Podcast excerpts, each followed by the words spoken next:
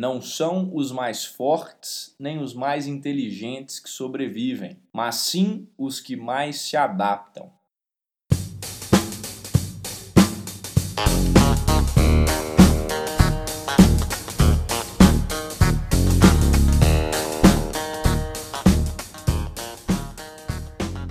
Seja bem-vindo ao EnconstruCast, o podcast do Enconstrução. Meu nome é Hernani Júnior e eu estarei aqui com você semanalmente para compartilhar dicas, histórias, insights, aprendizados e a construção de alguém que ainda está no caminho do sucesso. Porque eu ainda não cheguei lá, mas vou chegar e quero você lá no topo, junto comigo. Bora construir?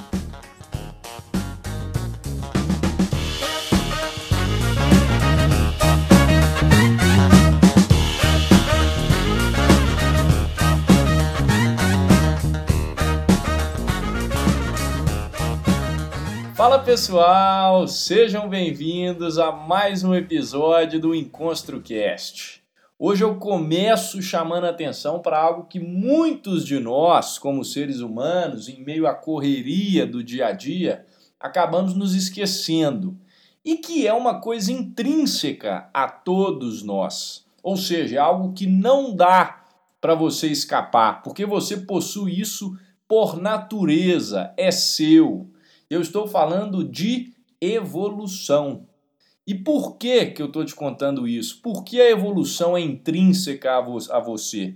Porque se não fosse por ela, eu não estaria aqui conversando com você, nós não teríamos como ter pensamento cognitivo para poder discernir as coisas. Isso faz parte de um processo evolutivo que sempre foi o que fez com que o ser humano fosse capaz de progredir e de avançar. Em 1859, um cara chamado Charles Robert Darwin disse, abre aspas, não são os mais fortes nem os mais inteligentes que sobrevivem, mas sim os que mais se adaptam. Fecha aspas. A frase é ótima e você viu isso na escola quando você estudou a seleção natural e a origem das espécies. E nos últimos dias, eu, Hernani, confesso que eu refleti bastante sobre essa frase e eu parei para pensar se no decorrer da minha vida os meus estímulos foram de me tornar mais forte e mais inteligente ou se os meus estímulos foram para me tornar mais adaptável. E eu percebi que durante toda a nossa vida, principalmente no ensino primário, até o fim da faculdade, por exemplo, o nosso estímulo que a sociedade nos dá está nas características que o Darwin já dizia que não são essenciais para a sobrevivência. Pensa, por exemplo, durante o colégio.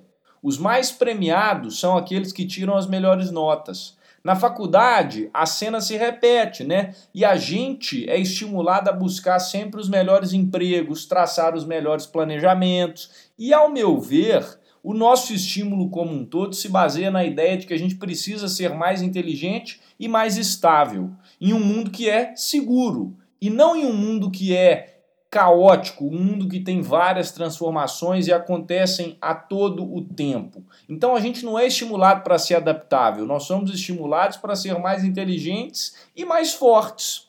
O grande problema disso é que, como você sabe e está vendo isso na prática, nós vivemos em um mundo repleto de incertezas. A gente vive num mundo que a gente sabe muito pouco sobre a nossa existência. Imagina o que é o planeta Terra perto de tudo que existe no universo. A gente tem controle de quase nada perto dessa infinidade de coisas que podem acontecer. O ambiente, então, ele é por natureza de incerteza. Sempre foi e sempre será assim. E por mais que nós, seres humanos, tentemos controlar tudo, amanhã algo pode vir aqui completamente inesperado e pode acontecer e mudar todo o curso da sua vida, da sua empresa, da sua família. E sabe o que é mais interessante? É que pensando nisso eu descobri o seguinte: pare e pensa, quando que a sua adaptabilidade ela é testada? Ela só é treinada, ela só é testada diante desses momentos imprevisíveis exatamente nessas situações em que a gente não tem controle, em que nós somos postos e colocados à prova, nos momentos em que esse caos, essa incerteza que a gente vive, essa volatilidade fica evidente. nos momentos em que tudo fica embaçado, quando algo muito inesperado acontece ou quando a porrada é muito forte. E foi exatamente por isso que eu quis gravar esse episódio. E eu espero que ele seja sempre uma fonte de motivação para você nesses momentos difíceis. Então a lógica desse episódio é muito simples. Eu vou compartilhar com você um conceito que pode te auxiliar em momentos difíceis e para isso eu vou ter que fazer uma construção com quatro palavras que possivelmente você já conhece, já, você já tem essas palavras no seu dicionário e eu vou fazer um jogo com o significado delas. Por que, que eu escolhi quatro palavras? Pare e pensa na força que as palavras exercem numa sociedade, no mundo, nas pessoas. Sem palavras, sem comunicação, nós não somos nada. Então eu acredito que se a gente trabalha significados de determinadas palavras que são utilizadas, a gente pode clarear a visão num momento como esse, em que a vista de todo mundo está parecendo um pouco embaçada. Vamos lá. As palavras-chave desse episódio são fragilidade, rigidez, resiliência e a quarta eu só vou contar no meio do episódio. First things first aqui, vamos começar pela fragilidade. A fragilidade vem de frágil, que deriva do latim fragilis. É aquilo que se despedaça ou quebra facilmente, segundo o dicionário. Frágil é aquilo que é pouco estável, sem solidez. O oposto de frágil, então, seria aquilo que se espedaça facilmente, aparentemente, certo? Aquilo que é estável, que é sólido, que é fixo, constante, rígido, resistente, qualquer outra palavra que você possa pensar nesse contexto. Aquilo que é robusto, e aí nos leva à segunda palavra-chave do episódio: rigidez. A porcelana é frágil, a madeira é rígida. E de uns tempos para cá, a gente conheceu uma outra palavrinha chamada resiliência, que ficou amplamente conhecida nos últimos anos e vangloriada, inclusive. A tão falada resiliência, a nossa terceira palavra-chave, ela é oriunda da física e, por definição, resiliência é a capacidade de um material voltar ao seu estado normal depois de ter sido tensionado. O que, que isso significa? Resiliente é tudo aquilo que depois de sofrer uma tensão, ou seja, ele sofre um estresse, esse material sofre um impacto, ele sofre uma porrada, ele sofre uma alteração, é capaz de voltar ao seu estado original. Um exemplo de resiliência é uma vara de salto em altura, que o atleta pressiona ela ali contra o chão quando ele vai saltar, ela enverga, ou seja, ela sofre uma pressão, ela não quebra e retorna ao seu estado atual depois. Ou então uma gominha daquelas amarelas que você pode esticar e quando ela volta, ela está no estado normal dela. Ser resiliente num momento difícil é bom? O que, que você acha? Eu quero que você pare e pense um pouquinho. E aqui, para te ajudar na resposta, eu vou trabalhar um pouco com o que eu, Hernani, acredito que existe de características nessa palavra, na resiliência. Quando eu penso em resiliência, eu penso em três coisas: flexibilidade, adaptabilidade e retornabilidade. Flexibilidade, porque é o que permite que essa coisa não se quebre. Adaptabilidade, porque até certo ponto ele consegue se manter numa situação de estresse e de desconforto. E retornabilidade, entre aspas, porque essa palavra não existe no dicionário, porque quando essa coisa é tensionada, ela retorna ao seu estado de origem. Ou seja, isso é um pressuposto da resiliência. É uma característica dela. Não tem como você ser resiliente se você não voltar para o seu estado de origem, logo após essa tensão ou esse estresse.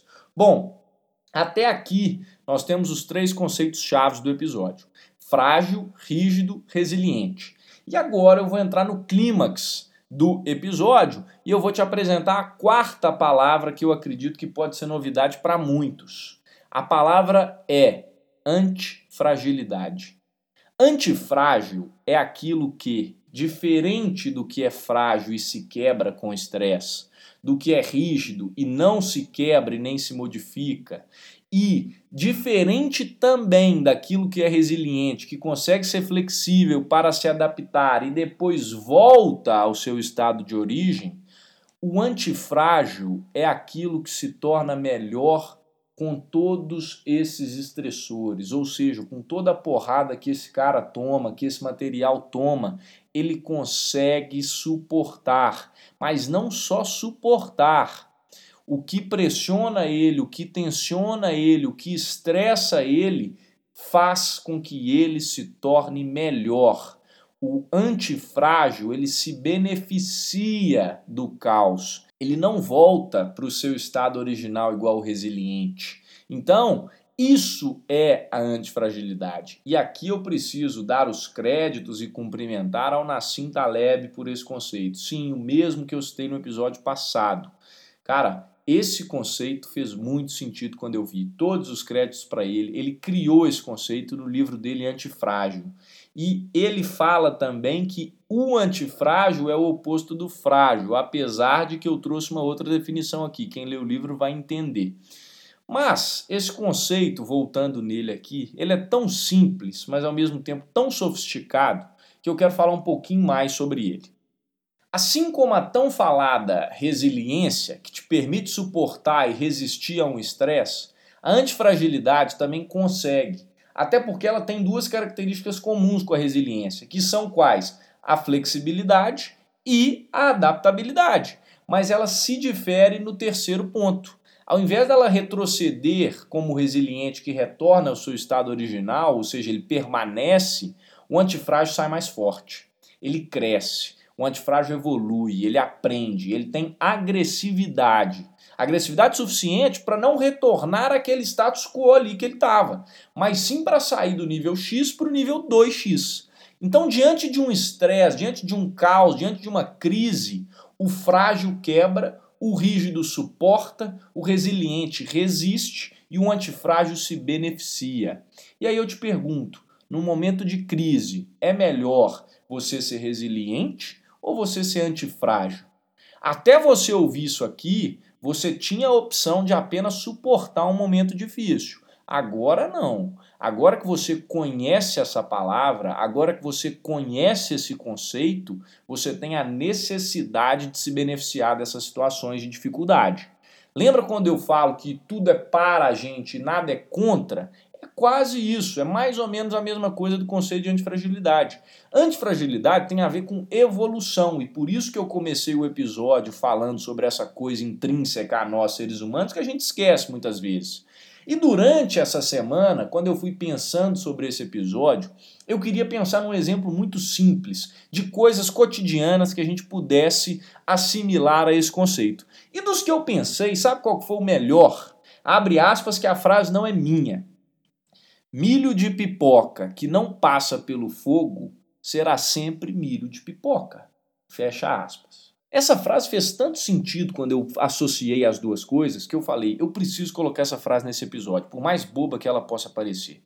A gente, nós, também somos como esse milho de pipoca. Se você não passa pelo fogo, se você não passa pelas dificuldades que a vida te propõe, se você permanece sempre ali na mesma, você não evolui, você não se torna pipoca. Você quer um material mais antifrágil do que o milho de pipoca?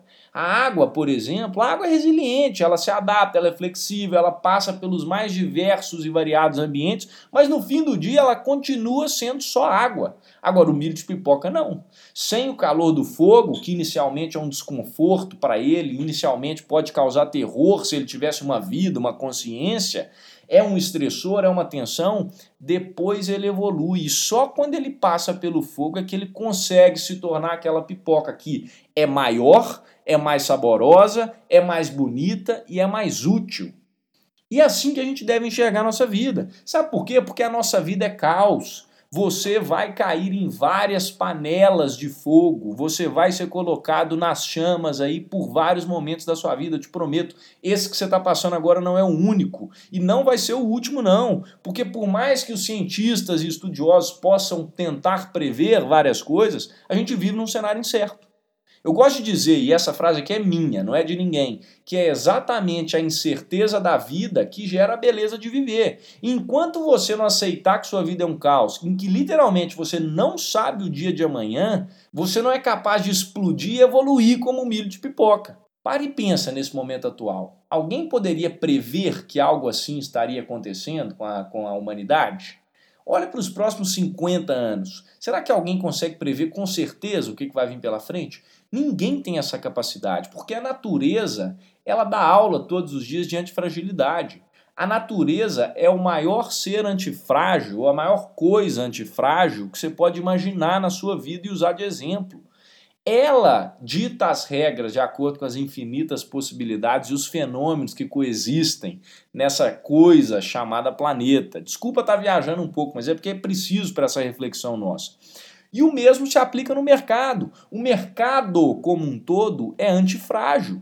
Pensa em quantas empresas tiveram que passar antes, né, de nós aqui, quantas empresas tiveram que existir e quebrarem e evoluírem e desenvolverem modelos de negócios novos para que hoje nós pudéssemos empreender, por exemplo.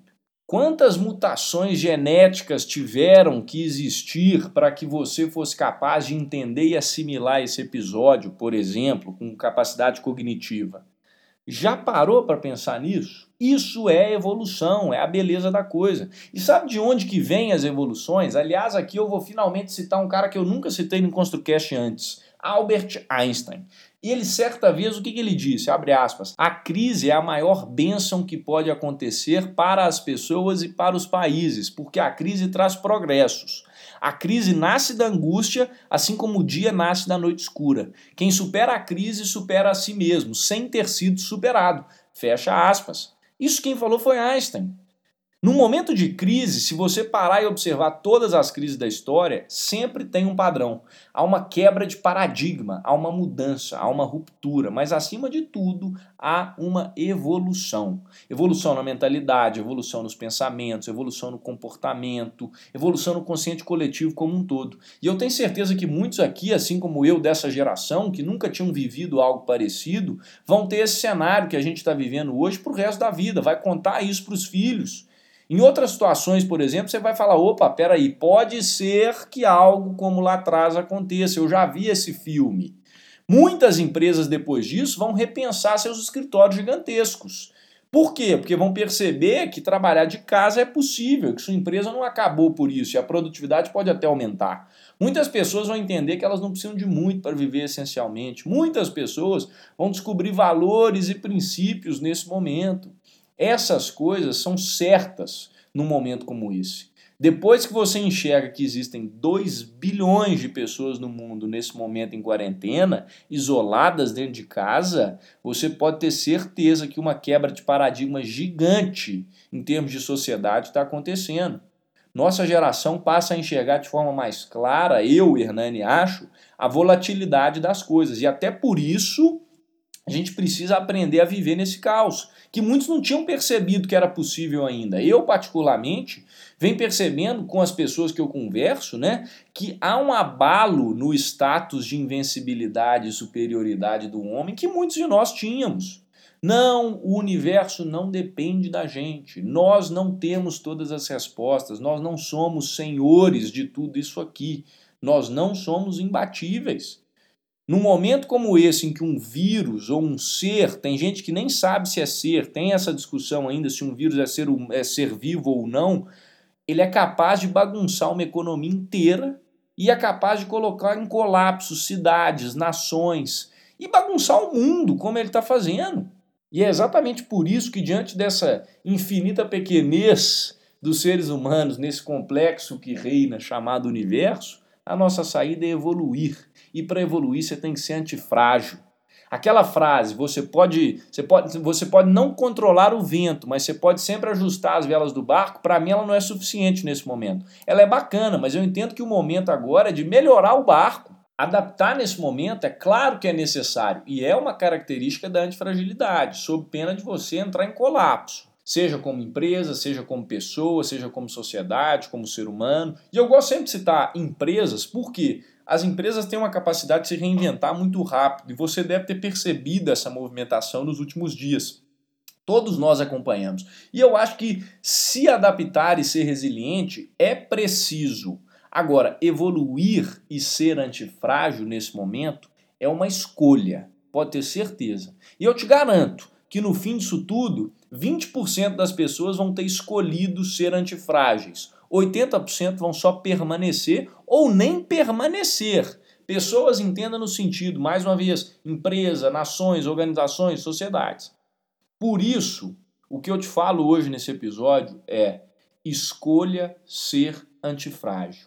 Se beneficie em meio ao caos. Como, Hernani? Como que eu vou fazer isso?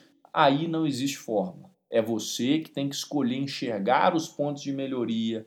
É você que tem que dar uma analisada no seu negócio, na sua vida. Escolha pegar as oportunidades que você tem nesse momento, que estão aí ao seu redor e que você não está enxergando. Escolha construir nesse momento que está todo mundo no meio dessa quarentena. Escolha sair mais forte desse momento. Talvez você se enfraqueça em algumas áreas, é claro, mas eu tenho certeza que você consegue evoluir em outras. Se financeiramente está ruim, tenta compensar na saúde. Se na saúde estiver difícil, tenta melhorar no conhecimento. Ah, não consigo fazer um exercício todos os dias. Beleza, lê 10 páginas por dia. Ah, se no conhecimento está difícil, tenta melhorar no afeto. Não, não dou conta de ler. Então fica mais próximo da sua família, dá um jeito de evoluir, mas saia melhor do que você entrou desse momento. E percebe que todos os dias você tem essa possibilidade. Se é possível, é claro que é. Por quê? Você, eu e todos nós somos fruto de inúmeras pessoas que lá atrás, em tempos difíceis,